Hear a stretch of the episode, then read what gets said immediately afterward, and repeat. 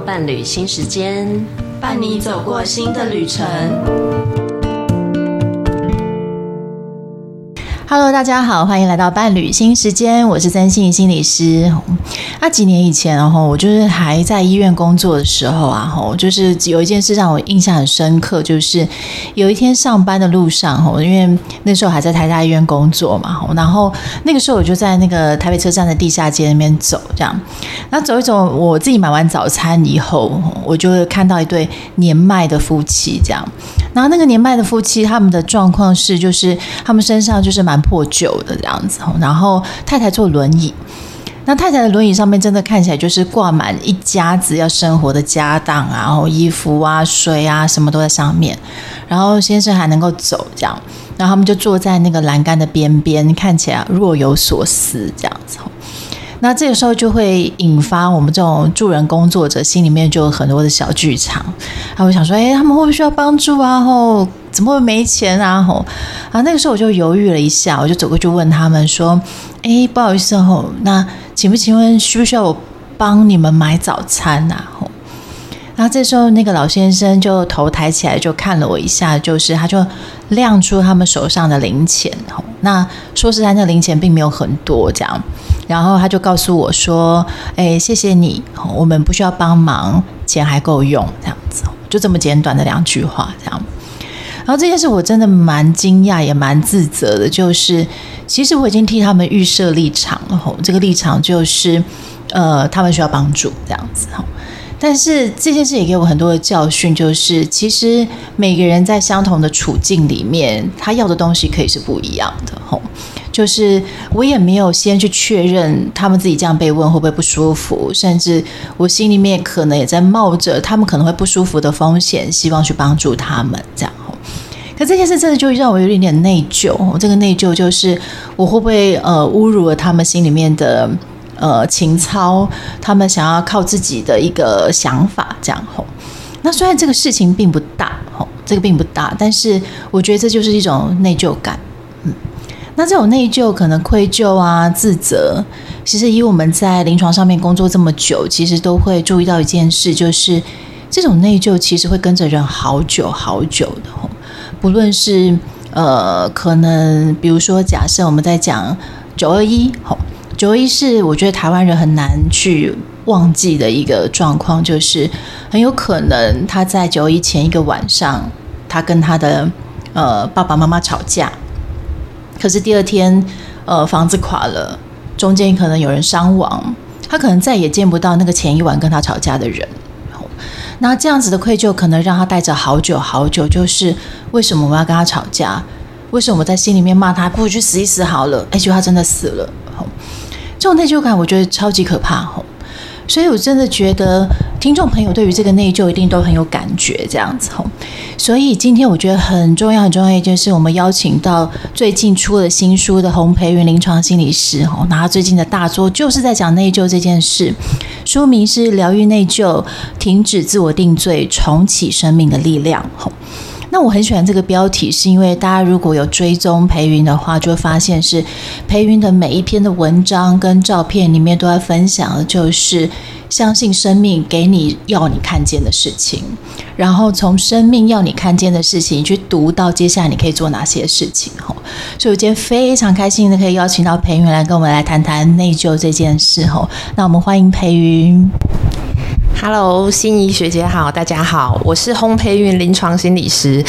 今天很开心可以来到伴侣时新时间来跟大家就是分享，然后还有探讨内疚这一个主题，因为我觉得就是我觉得内疚感真的会跟着一个人很久很久，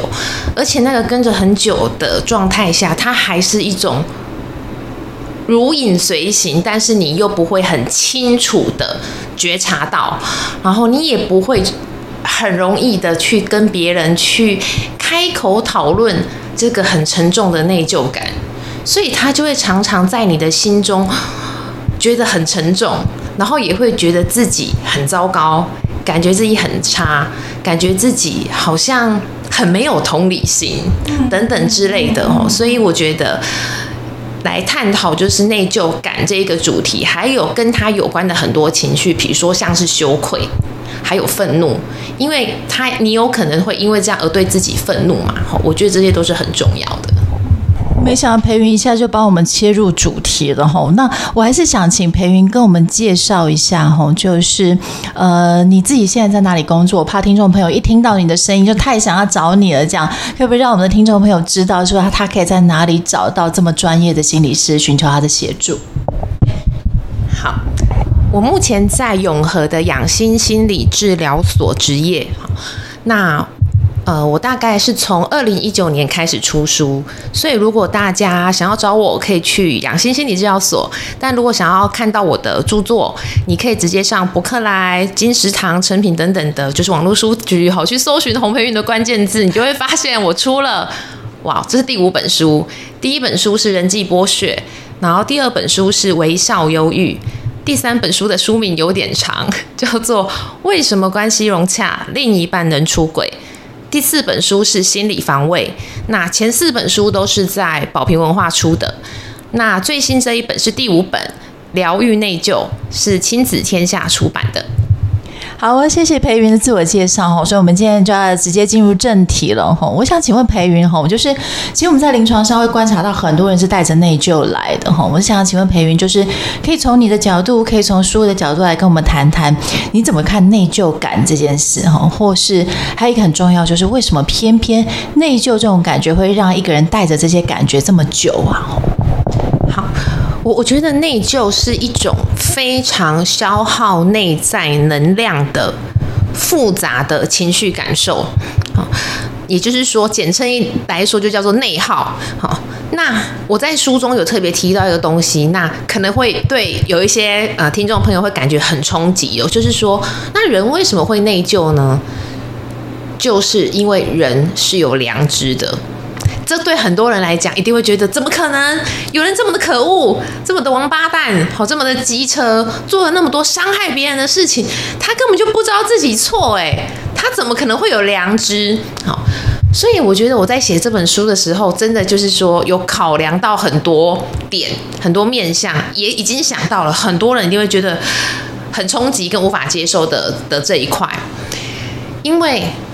绝大多数好伤害了别人的人，他到底有没有良知呢？好，真的又要顺便打一下我的上一本书，叫《心理防卫》哦。因为很多人他做了伤害别人的事情，他做了哦，甚至很违反道德的事情哦，比如说劈腿、出轨，或者是说哈，就是动手打人、出现暴力的行为。可是当他被别人指出来的时候，甚至是被指责。好，被就是呃批评的时候，他一定下意识立刻就会升起什么心理防卫，嗯，否认这回事情，好，或者是说合理化，我会动手就是因为他欠揍啊，合理化哈，或者是说他会压抑起来哈，也压抑这些事情跟压抑这些感受，避而不谈，逃避哈等等。当一个人他还在心理防卫机制的时候。我说的这是内在哦，他的外显行为就叫做他没有觉得他自己做错啊，他并不觉得自己做了伤天害理的事情啊，可是他心中难道没有觉知吗？意思就是说，心理防卫它就是用来阻隔那种可能会被骂、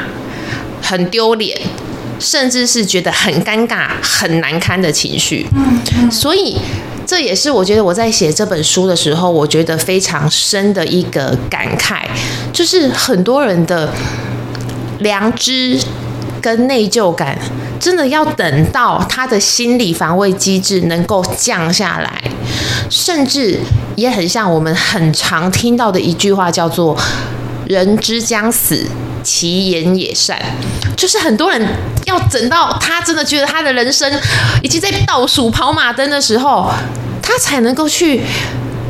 好像是有点像是幡然醒悟，或者是被雷劈到这样子哦，就是想到对吼哦，我三十年前做了一件很坏的事情，当初害人家这么伤心，害得比如说孩子再也不想回家，我当年狠狠的呼他一巴掌，就是因为他期末考不及格，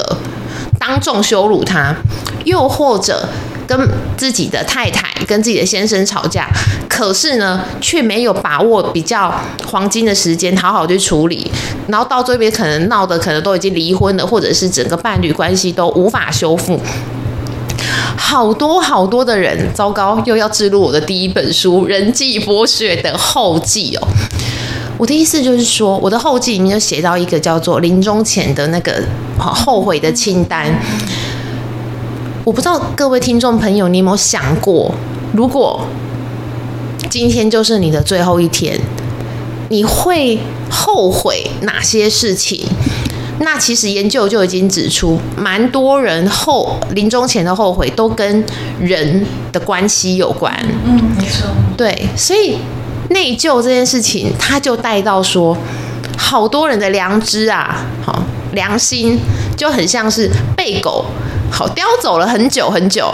然后多了好多年，那只狗才把他的良心吐回来的那种感觉。那对于一个受到伤害的人，很难过的人。其实常常就是包含以前的我也一样哦，就会觉得说都没有亲口来道歉，他没有用行动来证明，他就是不觉得自己做错啊，对不对？那我想要跟大家分享的就是说，如果他没有办法现在或者很快的就来跟你道歉认错，可是能不能让自己拥有一个看到他可能有的心态的眼光？也让自己从这种很深的仇恨当中稍微的去松绑开来，因为如果受伤的人一直觉得他就是不觉得自己做错，他就是这么的王八乌龟蛋，其实很多时候我们真的会一直活在一个很强烈的受害者的情节里。然后时时反刍着自己的受到的伤害，然后一直把自己的心思跟注意力去反刍着，他真的很糟糕，而你心中也一直在等着对方来道歉，而好像要等到对方真的来道歉跟认错，自己的心情才能够好过点。可是如果我们能够稍微去看到。对方可能有内疚，但他现在没有那个能力表现出来。也许你可以将自己的注意力拨一点回来到自己生命的现在，还有你的未来，才不会跟过往的纠结绑在一起太深。因为谢谢培云刚刚从就我觉得这根本就是旁征博引啊！然后当你在讲“人之将死，其言也善”，我以为我看到那个圣主播在讲话这样，对，很有那个感觉哈。不过刚培云讲的其实有几个重点，第一个在于是我们有的时候没有办法感觉到内疚。吼其实它跟防卫机制有关，而可是我们如果是受害者，其实有的时候我们会卡在一件事情上面，就是我很期待对方赶快有内疚感来赶快跟我道歉。吼，但与其我们在等待大家就是赶快有内疚道歉的时候，我们为什么不把我们生命的选择权放在自己手上，去把自己的生命过好？吼那培云刚刚也讲到一件事情，就是有的时候我们会需要有些机缘，那个机缘是我们真的泡在某些感受的时候，我们突然可以感觉到我们过去做的一些事情是真正伤害到别人的。比如说，有的人是哦。真的，比如说刚刚讲人之将死，比如说真的是生老病死的病痛，他在那个病痛的时候，他可能会想很多的事情，吼，就他可能各种悲伤、各种难过，也因为他现在处在一个悲伤跟低落里面，他拥有了一个能力去共感别人的悲伤跟难过，所以在那个瞬间，他因为有了这个共感的能力，他可以感觉到他过去曾经真的伤害到那个人了，所以我们常常在讲说，为什么临终的时候会有所谓的四道人生，然后。道歉、道谢、道爱、道别，这样吼，原因也就在于让我们处在某些情绪里面的时候，反而是能够更共感到别人感受的。那所以连接到一件事，就是，诶，有的时候我们真的不用去害怕那些脆弱的感觉，因为脆弱的感觉其实让有的时候我们会有更会有更多的领悟、更多的理解，甚至我们对于某些人际关系搞的是解套的时候，吼。那讲了这么多，其实我想要讲的一件事情，就是我自己做了很多的伴侣咨商。吼，那伴侣咨商里面常常会听到一件事情，就是通常有的时候伴侣咨商都是先从个别的来的这样子。吼，那通常有的时候就比如说，假设是太太先来好了，那太太就会说，呃，可是我觉得问题在她，哈，为什么是我要做咨商？吼，就觉得说，哎，她永远都觉得自己对啊，哈，可是我就是那个受害者，我还是去付钱来咨商的那个人呢，吼，那难道这样我到底该怎么解套？啊，哈，到底是那他他错这些他都不会不好意思吗？那我到底该怎么办？这样子吼，所以我想要从这个，就是我相信刚刚培云听的一直点头，就是遇到这种，哎，我觉得错的是别人啊，为什么是我来自商的时候，不知道培云有没有什么样的想法可以跟我们的听众朋友分享呢？我真的觉得伴侣咨商真的是一个更浩大的工程诶，比起个别咨商哦，我觉得很多人哦，就是说，当然我自己就是接到案子，其实个别智商的量更多哈，比起就伴侣咨商，可是我真的觉得大家不要对于智商可能有太多可能一些自己的一些先入为主的一些想法哦，很多人会说。啊，嗯，第二的是一啊，是阿拉是挖先来，是挖来，好这一种就会很生气，很生气哦。或者是说哇，两个人两个人一进来，大概就是差不多要开战这样子，哇，真的心理师的那个心脏都很强大哦。可是我各位，我觉得大家可以去想，婚姻是两个人的结合，它是两个个体的结合。哪怕你是一个人先来做个别咨商，你自己先好了，另外一个人。他好不好？有一种状况叫做好，我先把不好的讲在前头，叫做一个人他还是不想改变他自己，他对他在这个亲密关系里面，他真的是相对比较不想要去一起成长的。好，当你够好了，你自己好起来了，其实你有选择权嘛，对不对？可是我要讲的还有第二种哦，叫做当你好好起来了，其实你的。状态是可以感染到你身边的这个人哦，就像我们常常听到一句话叫做“改变自己是神，改变别人是神经病”，因为绝大多数人都想要改变别人嘛，但好不可能。可是如果你愿意去观察许许多多从生命谷底走起来的人。他们都是先从改变自己做起，而当他自己先改变，活得越来越好的时候，他根本不需要浪费一点的心力跟时间去说服身边的人。他反而是透过他自己变好的那个状态跟能量，就很自然的去感染到，还有影响到身边的人。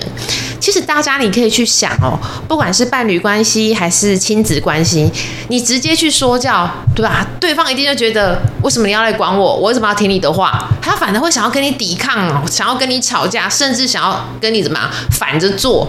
可是当你不去直接的去想要改变他，跟他说教。你自己先去做你觉得很棒的事情，你先改变你自己。其实你身边的人他就会觉得，哎，哎，你你是做了什么？你怎么把自己过得这么好？他就会跟着想要跟进。嗯，反而不是两个人现在，我想改变你，你想改变我，哈，那谁先 谁先改变谁就输了。哦，我觉得反而可以朝一个正向的方向去发展。我真的很谢谢培芸，就是这段本来没有写在那个那个我们的蕊的稿子上面，但是真的会顺着我们在聊的内容，就会突然很有感，因为我们毕竟都是在。临床界打滚了一阵子的人，这样子啊，好，所以刚刚我觉得培云讲到，就是每一个来做咨商的人，其实都是疗愈的开始，所以我们就顺着书，也顺着这样子的内容，切入一个很重要重要的点，因为其实每个听众朋友都很想知道方法，如果今天呢，哈，我是有一个卡得很深的内疚感，吼比如说，假设我我我来不及跟我爱的人说再见。我觉得我好像没有机会跟某个人说对不起了，这样子，我好像影响到他一辈子。假设有这么深的内疚感，然后我们可以怎么办？我我觉得，如果你有很深的内疚感哦，真的就像我的书里面写的，叫做你。一定可以化为积极的行动，意思就是说，绝大多数的人会有内疚感，但就停留在内疚感里，好，那就是零。可是如果今天你感到很内疚，也许你可以为自己或者是为对方做一些事。如果今天让你觉得很抱歉的人他还在世，如果你无法亲自打通电话或者去找他，那么你透过间接的方式，比如说写个小卡片。像包含书中有附了两张，就是小卡片哦，就是说你透过间接的方式，你可能也会觉得比较没那么尴尬。好，把你自己的一些想法，还有也许是觉得很歉疚的一些心情，让对方知道。我在写这本书的时候，其实虽然书名叫做《疗愈内疚》，是在疗愈自己的内疚。可是各位，你不要忘了哦，如果你开始出现积极的行动的时候，你不只疗愈了自己的内疚，你也在解除对方常年的苦痛。我觉得很多时候关系里的伤害，不是说啊，为了要弥补这个伤害，我要给你买房子啊，或者是说吼，用出什么很夸张或者是很大的举动，而是那个那个受到伤害的人，他一直在等着，就是这个伤害跟痛，终于被对方看见并承认，还有理解了。我觉得那个被理解。当初这些事情造成的我的生命有什么样的影响很重要，所以如果今天他已经不在世了，如果他有很重要的，你也很你也知道的，比如说家人，我觉得做一些关心也是很棒的。就是说，我觉得很多时候那个内疚感，他会一直带着你，跟着跟随着你，是因为我们常常没有想说我可以做一些什么事情。也许是直接的去关心，或者是间接的关心对方，又或者是关心他身边的其他的家人。因为我相信，会让你内疚很深又很久的人，往往好，我说往往也是你生命当中应该是蛮重要的关系人。嗯嗯。那既然是这么重要的关系人，我相信你也会希望对方因为你的一些举动，他往后的人生能够。舒坦跟好过很多。嗯嗯嗯，我觉得真的谢谢培云今天跟着我们走了一遍这个内疚。我想要剧透一下这本就是疗愈内疚的书。哈，其实这本书我觉得最喜欢的地方，它是用很多很多的故事来让人很有感觉。就是哎，今天故事中的这个人的内疚跟我的经验好像哦。可是我觉得书里面有很棒的桥段，就是故事中是有关联的。哈。其实，呃，假设先生他处在一个愧疚感的时候，哎，我们会再看到下一个篇幅的时候，哎，女儿面对不是爸爸有个愧疚感，下一个篇幅就是女儿她心里面怎么去看这件事情？吼，哎，其实这个部分就会让我们。呃，读者有机会看到，是我们有一个机会，就是哎，有的时候我困在我自己的心境，我好像很对不起别人的时候，哎，我可以从书里面的下一篇故事里面感觉说，哎，搞不好我心里面重要的那个人，就跟故事里面那个人一样，他的想法跟我想象的不一样，他就会拓展了我们的思考，就是哎，有的时候我们不要卡在自己认为觉得一定是怎么样的感觉上，别人不一定是这样子想的，别人搞不好有另外一层感觉是我从来没有想过。的吼，所以我很今天很推荐这本疗愈内疚的书，是因为它非常非常贴近我们的生活，跟我们人生不管婚姻啊、亲子所有的经历，其实非常非常有关系。这样，所以最后我想要带一句话给大家吼，就是通常我们今天如果可以像培云这样，我们开始看着这个内疚的时候，就是疗愈的第一步了吼。那希望所有听众朋友都可以从我们培云的新书，以及当然要追踪我们伴侣新时间的 Podcast，重新去开展。自己的力量吼，那最后我也想要推荐一下，就是大家一定要追踪培云的粉砖，洪培云的心理观察吼，你会发现他生活中里面有非常非常多，可能是花，可能是风景，可能他早晨出去的一个经验里面，带给大家一个新的心思吼。所以呃，最后我想要问一下裴云侯，有没有什么话最后是很想要跟我们听众朋友说的？我我觉得我非常喜欢《疗愈内疚》这本书的副标哦，叫做“停止自我定罪，重启生命的力量”哦。我在写这本书的时候，我当然不只是爬书很多个案的故事，我自己的生命故事，又或者是我听闻过很多就是名人的故事。我发现一个人他只要有内疚感拖着，觉得自己伤害了别人，可是迟迟没有处理。他的生命力量真的会就耗在那里，他原本可以活得非常的大鸣大放的，他其实就会缩起来，因为就好像不只是怀抱着一个秘密，也怀抱着一个很怕被人知道的错事跟糗事的阴影还有包袱。所以希望大家能够透过这本书来一起重启生命的力量。好，非常谢谢裴云哈！我相信今天大家从这一集里面也让我们看到很多自己跟关系中生命有很多新的可能哈。那伴侣新时间，我们下次见，拜拜，拜拜。